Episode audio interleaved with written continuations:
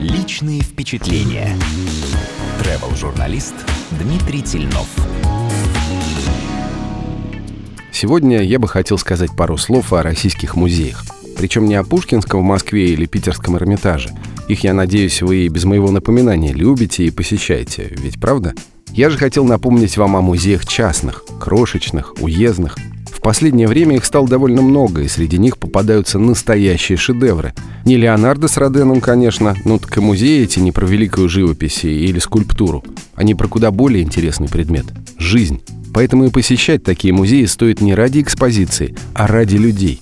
Так вышло, что за последние несколько лет я изъездил вдоль и поперек Вологодскую область. О ней расскажу. Одних только резиденций персонажей народных сказок на Вологодчине сразу три – Дед Мороз живет вблизи Великого Устюга. Рядом с Череповцом поселилась Кикимора Мара, а в Липином Бару – государня Рыбка.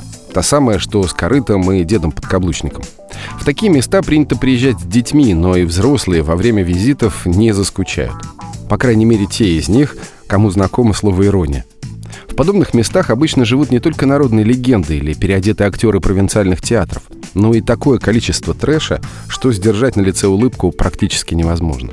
Да и музеи бывают посвящены не только сказкам. В городе Белозерск, например, есть музей лодки. Экскурсию проводит Михаил Николаевич, практически стендап-комик, так что к середине его выступления я уже хохотал в голос. Серьезно.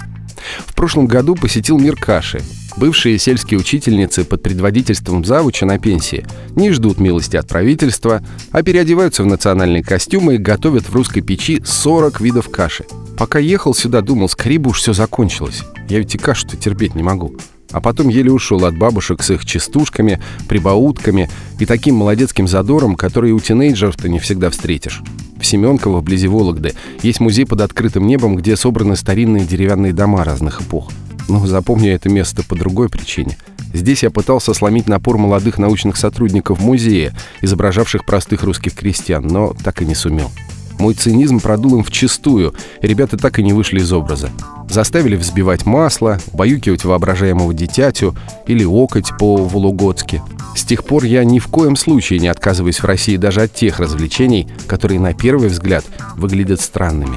Никогда не знаешь, где найдешь, где потеряешь в нашей стране. А тебе в итоге часто становится весьма забавно. Личные впечатления.